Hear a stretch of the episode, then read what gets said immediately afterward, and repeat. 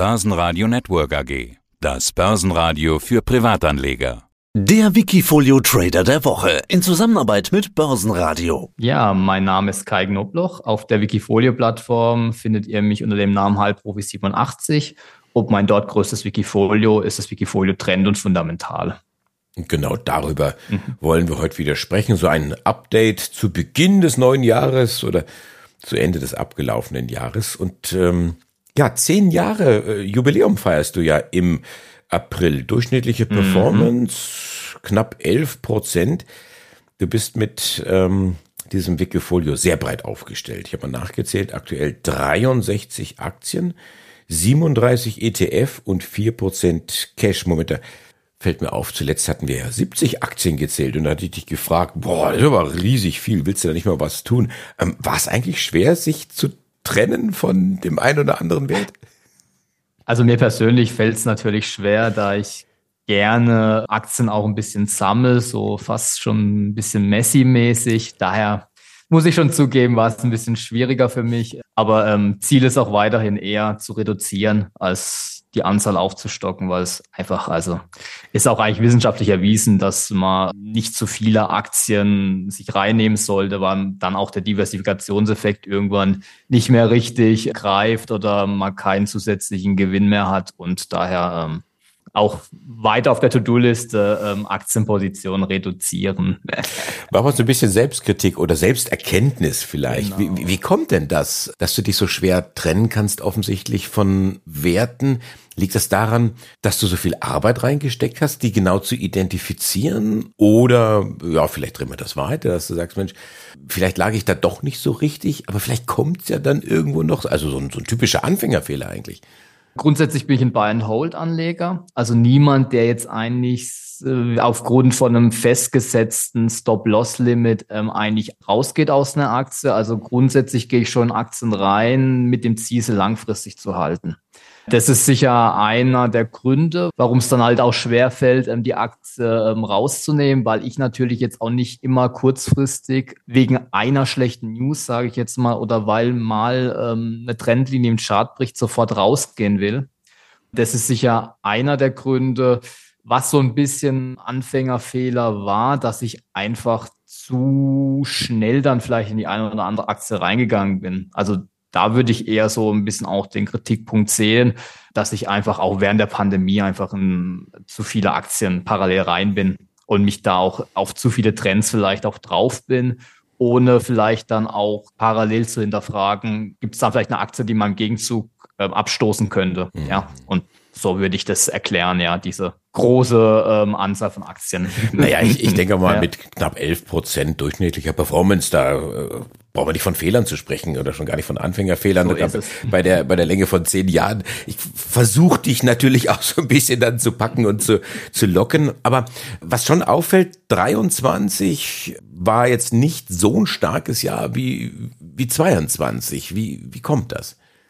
Also 23, ja, da habe ich so 11 bis 12 Prozent gemacht, war schwächer wie Vergleichsindex, wie die amerikanischen zum Beispiel. Liegt dran, ich habe zwar ein paar Magnificent Seven Werte, aber die sind natürlich jetzt nicht so hoch gewichtet, wie es im MSCI World zum Beispiel ist. Das ist sicher einer der Gründe dass ich da mit den Indizes nicht mithalten konnte 2023. Ein anderer Grund ist, ich hab, bin so ein bisschen einerseits amerikanische Tech-Werte der Bereich hat gut performt. Der andere Bereich sind eher so deutsche, europäische Nebenwerte. Der Bereich hat nicht gut performt letztes Jahr. Und, ähm, aber, das ist, aber gleich ja. einhaken. Ich höre immer wieder, 2024 wird das Jahr der Nebenwerte. Siehst du das ähnlich? Also es heißt halt schon lange, dass jetzt eigentlich mal die Small Caps besser performen sollten wie die Large Caps. Sehe ich eigentlich genauso. Langfristig betrachtet performen Small Caps eigentlich auch besser wie Large Caps. Nur das ist jetzt quasi schon bald ein Jahrzehnt außer Kraft gesetzt, würde ich jetzt mal sagen, dieses Gesetz. Und von dem her, also drauf verlassen würde ich mich nicht, dass es so ist. Aber aus meiner Sicht sind natürlich die großen amerikanischen Big Tech-Werte, die sind recht sportlich bewertet. Deshalb habe ich sie auch teilweise ein bisschen abgebaut in meinem Wikifolio. Sie sind teilweise wie Amazon immer noch ähm, die größte Position, aber nicht mehr so hoch gewichtet, wie sie es mal waren. Die Gewichtung kommt teilweise jetzt halt auch wegen der guten Performance zustande. Also grundsätzlich muss es da irgendwann eine Trendwende geben. Aber es gibt natürlich auch die entgegengesetzte Position, die man einnehmen kann, dass Trends länger laufen, wie man es für möglich hält. Und zum anderen, dass natürlich auch Entwicklungen wie KI vor allem auch den großen Unternehmen entgegenkommen. Also Digitalisierung, KI etc., dass da halt vor allem die großen Unternehmen nochmal von profitieren mehr und die wirtschaftlichen Probleme etc., die es in einzelnen Ländern gibt oder auf der Welt, dass die vielleicht eher die Small Caps vor allem treffen und die Large Caps damit eher klarkommen. Also ist schon eine sehr spezielle Phase, die wir gerade am Markt haben. Aber ich sage auch, irgendwann wird sich der Small, Small Cap Faktor auch wieder bezahlt machen.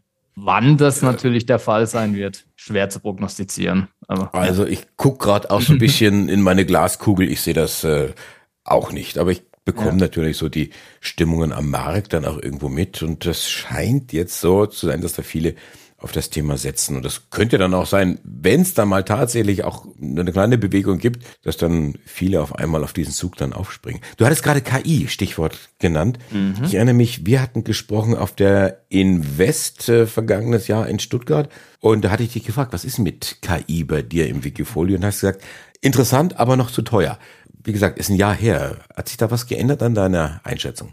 Da die KI-Werte ja eigentlich eher noch weiter hochgelaufen sind und noch teurer geworden sind und ähm, der Hype sich eigentlich noch mehr verstärkt hat, grundsätzlich nicht. Es ist natürlich ein Trend, wenn ich mir eine Aktie wie Nvidia angucke, ähm, da bin ich rausgegangen letzten Frühlingssommer. Aber die Aktie läuft halt weiter, ist jetzt wieder ausgebrochen. Auch die Zahlen sind sehr, sehr stark. Also das ist schon ein Thema, was, glaube auch noch auf Jahre hinweg am Markt gespielt werden wird. Aber fundamental sind die Werte halt schon sehr sportlich bewertet. Und also ich selber werde da jetzt nicht mehr auf den Zug aufspringen und noch in KI-Aktien jetzt blind reinlaufen. Ja. Jetzt nutzen ja viele Menschen traditionell den Jahreswechsel dazu, runterzukommen, zu überdenken, was man alles so getan hat, ob man das im nächsten Jahr auch noch so tun will. Ich weiß nicht, äh, viele Börsianer machen das auch, vielleicht auch deswegen, weil man mal hier und da so ein bisschen Zeit und Ruhe dann hat. Ähm, hast du den Jahreswechsel für eine ähnliche Übung verwendet und wenn ja, was ist rausgekommen? Also zum Runterkommen habe ich ihn schon verwendet. Genau, ich habe jetzt keine großen strategischen Neuausrichtungen geplant am Wikifolio. Also ich bin eher mittlerweile, ich bin aktuell schon die letzten Monate eigentlich recht passiv eher. Also ich baue tendenziell eher mal in Kursstärke meine amerikanischen Big Tech-Werte ein bisschen ab aus fundamentalen Erwägungen heraus und was ich die letzten Wochen und Monate auch gemacht habe, ist Money Markets Force ähm, aufgebaut. Ähm, da die kurzfristigen Zinsen aus meiner Sicht interessant sind, ähm, ist eine schöne Beimischung und ja, aber so grundsätzlich ähm, habe ich jetzt ähm, keine neuen Strategien oder irgendwelche Planänderungen für das neue Jahr. Wie genau hast du das ähm, gemacht, äh, zu profitieren vom Zinsniveau? Wie sieht das aus bei dir? Ich habe Money Markets Force in meinem Wikifolio. Also es sind zwei verschiedene. Das sind jeweils die Positionen auch mit knapp fünf Prozent beziehungsweise über fünf Prozent. Es ist ein ETF, der, glaub so ein bisschen an den Zinssatz von der EZB gekoppelt ist, wenn ich es richtig erkläre. Und der andere, das ist einer, der in kurzfristige deutsche Staatsanleihen investiert, überwiegend. Und so mache ich das mit knapp 10 Prozent, bin ich also quasi über das Vehikel im Wikifolio. Mit welchem Ergebnis? Gut, die ETFs, die tun sich ja in kleinen Schritten, äh, laufen die nach oben. Der eine ist jetzt mit 1,7 Prozent im Plus, der andere mit einem Prozent im Plus, wobei der, wo mit einem Prozent nur im Plus ist, da gibt es auch immer wieder Ausschüttungen alle paar Monate. Also damit, da macht man drei bis vier Prozent pro Jahr mit, mit den ETFs. Risiko nach unten quasi nicht vorhanden, außer wir laufen in irgendeine ganz krasse Extremsituation rein. Ist eher so ein bisschen die defensive Tagesgeldkonto im Wikifolio. Schauen wir mal ja. ähm, nochmal auf die Aktienseite. Wer ist denn da dein bestes Pferd im Stall, wenn man das so plakativ fragen kann? Es kommt jetzt darauf an, ob man kurzfristig oder das längerfristig sieht. Also natürlich kurzfristig ist eine Alphabet mit 183 Prozent Performance sticht heraus. Also aus einer der Magnificent Seven Werte. Eine Amazon auch knapp aktuell bei 81 Prozent. Eine Dolby ist über 100, eine Meta über 100. Aber wenn man dann auch mal längerfristig guckt, sind natürlich auch ähm, Nebenwerte ganz gut gelaufen. Also eine GFT war so vor allem im Jahr 2021 mein stärkstes Pferd im Stall. Und auch, wenn man jetzt wirklich über so vier, fünf Jahre mal guckt, auch so eine Energiekonto hat sich sehr gut gemacht. Ist immer noch mit 291 Prozent plus steht es im Wikifolio. Auch eine Funkwerk ähm, hat sich mehr als verdoppelt. Ja, das sind eigentlich so. Auch eine Berkshire Hathaway ist mittlerweile, hat sich verdoppelt. LVMH stand schon mal besser da, ist aber auch immer noch mit 83 Prozent im Plus. Wer in kurz letzter Zeit auch gut gelaufen ist, sind meine Versicherungswerte, eine Münchner Rück und, ja. und auf der anderen Seite, das Gegenteil vom besten Pferd im Stall ist, welches Pferd steht kurz vorm Abdecker?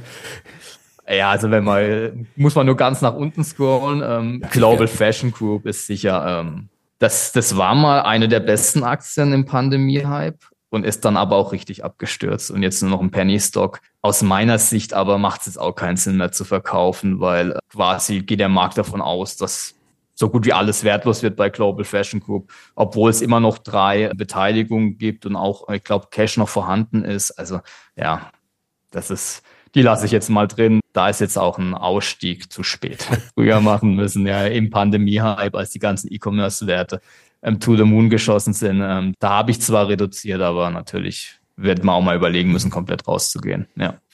So ein bisschen Window Dressing dann äh, genau. beim nächsten Jahreswechsel. Was war dein jüngster Trade auf der Aktienseite? Also Aktien habe ich in letzter Zeit gar nicht viel gemacht, um ehrlich zu sein. Ja, jüngst also, ist ja auch ja. immer relativ. Genau, also es war wirklich, dass ich eher in letzter Zeit mehr so in auf der Käuferseite eher wirklich Richtung Anleihen-ETFs gegangen bin. Also nicht nur kurzfristig, sondern auch teilweise mal in langfristigere Anleihen, vor allem im Herbst dann, als die ähm, attraktiv waren. Und ja, Aktien war eher so, war ich auf der Verkäuferseite, dass ich nochmal die Big Tech-Werte ein bisschen abgebaut habe, wie eine Amazon zum Beispiel noch ein bisschen reduziert. Ja.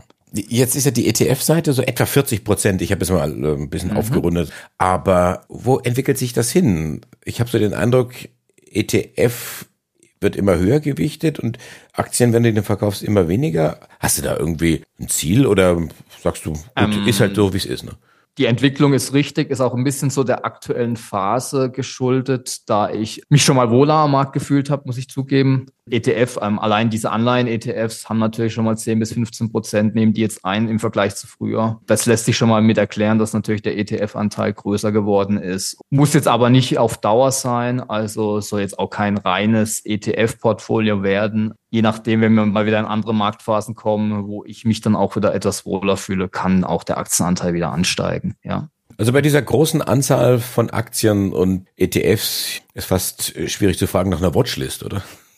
Ja, das ist korrekt. Aktuell, wie gesagt, will ich auch nicht weiter aufstocken. Ich habe schon genug Werte und man kann auch so diese kleinen Positionen, die sind so eine Art Watchlist auch. Also ich habe ja auch einige Aktien mit 0,0 oder bis zu 0,3 Prozent. Das kann man auch so ein Stück weit als Watchlist sehen. Nur der Unterschied zur Watchlist ist, man ist halt schon mal mit einem kleinen Kapital mit drin, sprich man verfolgt die Werte dann halt auch intensiver. Auf der Watchlist hat man mal schnell einen Wert reingenommen, aber dann geht er vielleicht auch wieder unter. Von dem her ist eigentlich die Funktion der Watchlist wird auch ein bisschen im Portfolio schon ähm, abgebildet. Ja. Kai Knobloch, Halbprofi 87. Dankeschön für dieses Update und alles Gute im Jahr 2024. Vielen Dank. Ähm, vielen Dank fürs Gespräch, ja. Wikifolio.com Die Top Trader Strategie. Börsenradio Network AG.